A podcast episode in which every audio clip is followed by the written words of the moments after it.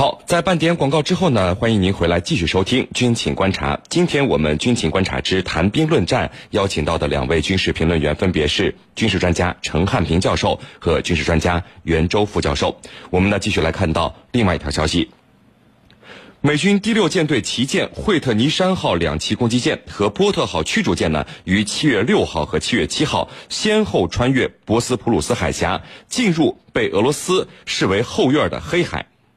美军第七舰队的两艘驱逐舰呢，则是在七月七号和八号两天时间穿越了台湾海峡。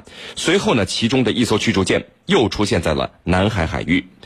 美国为何同时在中俄的家门口进行挑衅？我们和您一起来聊一聊这个话题。袁教授，首先呢，可能有军迷朋友会问啊，也就是两艘军舰而已，出现在我们中国或者俄罗斯的家门口，呃，能掀起多大的风浪呢？对此您怎么看？好的，首先我们来看美国的两艘阿利伯克级驱逐舰出现在我们中国台湾海峡。我觉得对于这件事呢，我们既要高度重视，也无需过度担心。呃，为什么要高度重视呢？因为美国的两艘阿利伯克级驱逐舰出现在台湾海峡，实际上具有明显挑战我们中国的意味。那么是明显的在为台独势力撑腰打气，这种性质是十分恶劣的。呃，那么。台湾问题是中美关系当中非常敏感的问题，那么对中美关系的影响是非常深刻的。呃，美国自中美建交之后啊，轻易都是不会派遣军舰穿越台湾海峡的。上一次美国的航母穿越台湾海峡还是在十一年前，也就是二零零七年。那么这一次一派就是两艘先进的驱逐舰，挑衅的意味更加强烈。所以啊，出自捍卫国家的统一的需要，那么我们应该高度的重视。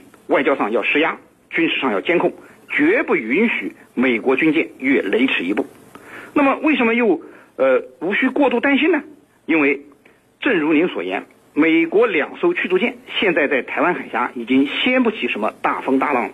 不要说两艘驱逐舰，就是美国来一个航母战斗群到了台湾海峡，如果他敢轻举妄动，那么他最终也只能成为我们的靶子。因为今天的中国军队。特别是中国海军早就今非昔比了。那么，经过改革开放四十年，特别是十八大以来，中国军队的强军伟业有了明显的发展。那么，特别是我们中国海军新型的军舰犹如下饺子一样。那么，在中国的近海，我们完全有能力捍卫我们的主权和尊严。美国军舰在台湾海峡航行，看似非常自由，其实他的内心是非常忐忑的，并不敢过多的招惹是非。那么再说美舰这个到俄罗斯家门口，那么对于俄罗斯而言，俄罗斯近年来海军的实力明显的下降，特别是在黑海方向，那么它的实力是非常弱的。那么对于美舰的挑衅行动，由于实力不济，俄罗斯是束手无策的，只能对于美军的挑衅呢，只能吃哑巴亏了。啊，石林，程教授，美国同时挑衅中俄的做法啊，让人想起了美军的战略。就是美国能够同时打赢两场区域战争，或者至少接近于打赢。美军的这个建军思路也是按照这个战略在进行的。那么从现实的情况来看，美军现在是否真正具备这样的能力呢？好的，美国在国际上呢，它一贯以国际警察的身份来自居。在很长的一段时间里头啊，美国国内有一种声音，就是说。美国要具有同时打赢两场战争的能力。那么现在哪两场战争？一个有可能跟中国在南海，还有一个有可能在黑海和俄罗斯。那么我们要问了：你美国人到底具备这种能力吗？因为自从苏联解体以后，世界上只剩下一个霸权国家，就是你美国。你具备不具备这样的能力呢？我们来看看，第二次这个世界大战期间，美国呢似乎也在准备。同时准备两场大规模的军事行动，但是在当时，美国它不是依靠它自身的力量在维持一种双线的作战，那么更多的还是来自于盟国。所以呢，如果说要同时支撑双线作战两场冲突的话，那么在这一方面，即便你美国作为世界第一经济强国，财大气粗啊，貌似财大气粗，但是很有可能你支撑不住。在二零一二年，美国国防部在当年的美军战略利益评估当中，就提出了要放弃同时打赢两场战争的设想。那么为什么要放弃？因为他认为同时去打赢两场战争是非常不现实的。其实这个是他多年来所奉承、所奉行的一个目标，就是要同时打赢两场战争。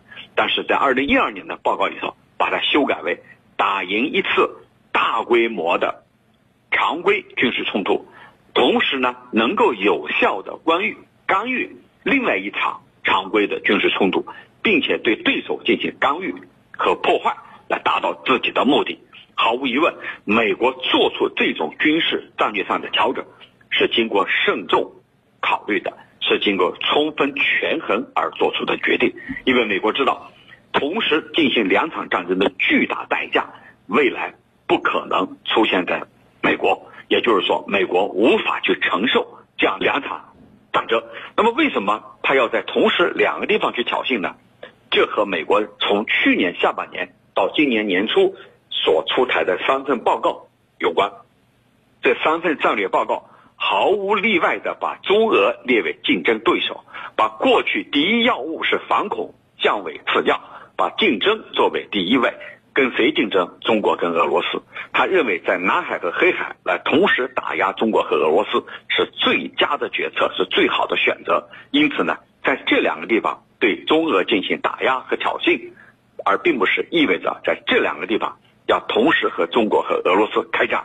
假如同时跟中国和俄罗斯开战，那么我相信美国几乎没有任何胜算。即便他能够最终勉强打平，国内也会千疮百孔，它的经济、它的军事都会大伤元气。我想美国人都不会乐意看到这样的结果。主持人。袁教授，美国现在给我们的感觉是把军事资源用于对付我们中国，而把其他资源用来对付俄罗斯，比如经济制裁啊，以及颜色革命等等。那么，对于美国的这个战略构想，您觉得能够起到他想要的效果吗？中俄有没有破解的方式和方法呢？好的，呃，对于美国对中俄的遏制和围堵呢，目前来看，美国采用的是东西对进、中俄兼顾，并用政治、经济和军事手段。具体来讲，呃，在政治上是是在政治上遏制，经济上打压，军事上围堵，打的是一套呢政治、经济、军事的组合拳。呃，目前对俄罗斯呢是政治经济为主，军事为辅；对华呢则是军事为主，政治经济为辅。不过，随着特朗普宣布中美贸易战的开战，对华的战略中呢，经济打压的成分正在逐步的上升。呃，总体上来说，美国对于中俄是全方位的遏制和围堵。那么目前来说呢，要消除这个美国的这个对中俄的这种围堵呢，那么对于中俄来说呢，呃，的确压力很大。因为从美国的战略意图上来讲，它就是要消除中俄这两个全球的战略竞争对手，那么以维持呢美国在全球的霸主地位。呃，那么面对美国的强势打压，中俄必须加强合作，抱团取暖是非常有必要的。那么一方面呢，中俄之间啊，呃。两国呢，在很多国际问题上都有着广泛的共识，具有很好的合作基础。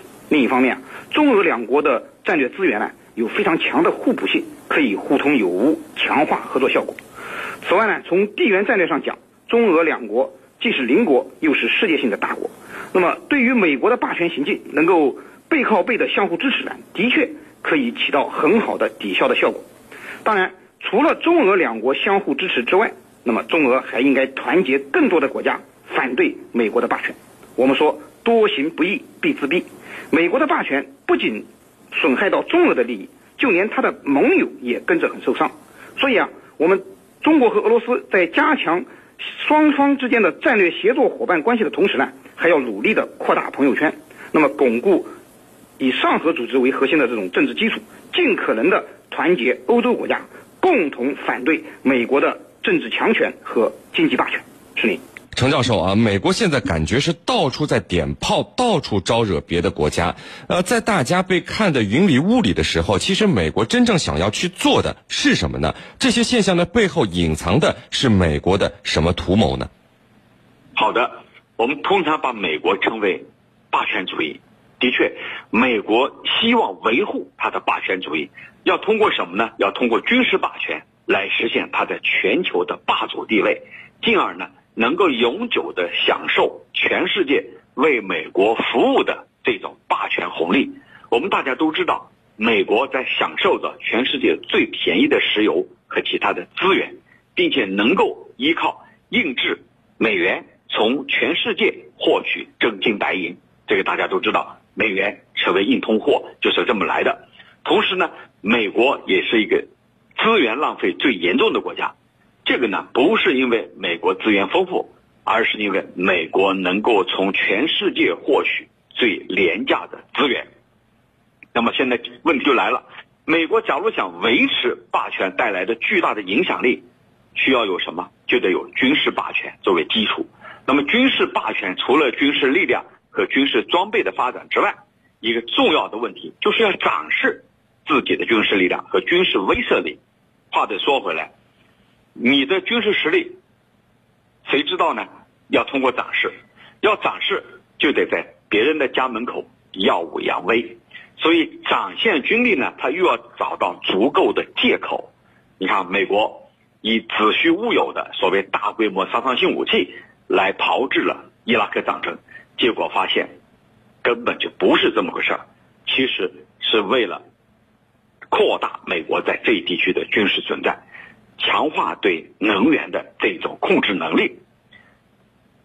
美国发动阿富汗战争，那么一举推翻了阿富汗的政权，其实就是把他的军力要前伸前突到中国的周边，同时呢，在这个地区要获得一个重要的支点，来震慑相关国家的同时，还要来赢得他自己友邦国家的支持和认可。所以我们看美国的反恐，其实它的最终的结果总是越反越恐。为什么？这个美军的反恐，它的目的息息相关的。美国并不是真心反恐，我们许多人知道，而是要通过反恐来达到自己一个既定的目标。这个既定的目标呢，就是要把他的军力在这一地区永久存在下去，同时呢，让周边的国家，让一些对手。对他闻风丧胆，这是美国要达到的目的，根本性的目的就是维维护美国的霸主地位。主持人，好的，非常感谢我们的两位军事评论员为我们带来的精彩解读，谢谢两位。深入军情一线，直击世界风云，军情观察。好的，接下来呢，进入到网友谈兵环节，看看我们的居民朋友们在网上都给我们的评论员们提出了哪些问题。大家呢，可以在各大手机应用市场下载大蓝鲸 APP，在大蓝鲸社区是您的朋友圈里来提出您的问题。陈教授，我们看有居民朋友问说，乌克兰现在连海军都可以说没有了，那美国还跑去和乌克兰搞海上联合军演，这能让乌克兰得到些什么呢？嗯，呃，美军和乌克兰。进行军演啊，它不是出于军事上的考虑，而是政治上的，主要有两个方面的目的。第一个目的呢，就是杀鸡给猴看，去震慑俄罗斯。因为乌克兰的外海，你看克里米亚半岛现在是归俄罗斯的，那么美军跟乌克兰这个在海上进行军演，其实就是为了告诉俄罗斯，你别想再染指乌克兰，乌克兰有我作为强大的后盾，休想再对。乌克兰进行各种各样的军事打压，所以呢，这是敲山震虎的作用。那么第二个目的呢，就是美国通过这样的举动，告诉他的小跟班，告诉他的这个这一地区的一些啊盟友们或者伙伴们，我在关键时刻会给予你们鼎力的扶持，会支持你们，绝不允许任何人欺负你们。所以呢，他要为他的小兄弟们出头撑腰，这是他要达到的两个目的。尽管你乌克兰海军都没了，但是通过这样的举动来达到政治上的目的。主持人，另外一位居民朋友问说，美军现在频繁的进出黑海，那么美俄在这里会不会擦枪走火呢？呃，这里是不是俄罗斯呃无力抵抗呢？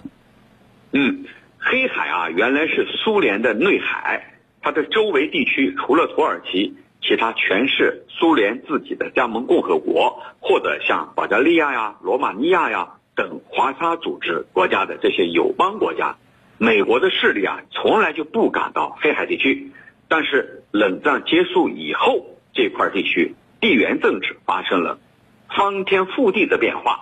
也就是说，很多国家已经加入了北约或者北约的合作国。那么同时呢，一些国家和俄罗斯由化由敌由友为敌，变成了敌人了。那么美国军舰和战机现在呢，越来越多的进入了黑海，无限接近克里米亚地区，对俄罗斯就形成了军事上的打压。那么俄罗斯怎么办呢？我们可以从国防部长一句话里头来预测。俄罗斯国防部长说：“如果你美国真要来黑海自由航行，那你心理上要做好准备。”这话什么意思？就是说，在这一地区，当你美军战机在黑海正所谓的正常巡航的时候，俄罗斯战斗机一定会采取一些危险的动作，对美军的战机军舰进行拦截，要造成美军战斗机剧烈的震荡。所以呢，这就是俄罗斯未来可能要做的。那么美国对此呢，也是投鼠忌器，非常害怕。毕竟呢，很多俄俄罗斯的战机它都外挂着炸弹，处于一种战斗的模式。一旦出现擦枪走火，那么这种危险有可能迅速扩大为局部的冲突，这是非常非常危险的，却又不是美国愿意看到的。其实美国人不愿意跟谁爆发战争。主持人，好的，非常感谢我们的军事评论员陈汉平教授为我们带来的精彩解读，谢谢陈教授。不客气，主持人，大家再见。论天下军情，解析兵道玄机，军情观察。好的，因为时间的关系呢，今天的军情观察到这里就结束了。是您代表编辑赵晨，感谢您的收听，我们明天见。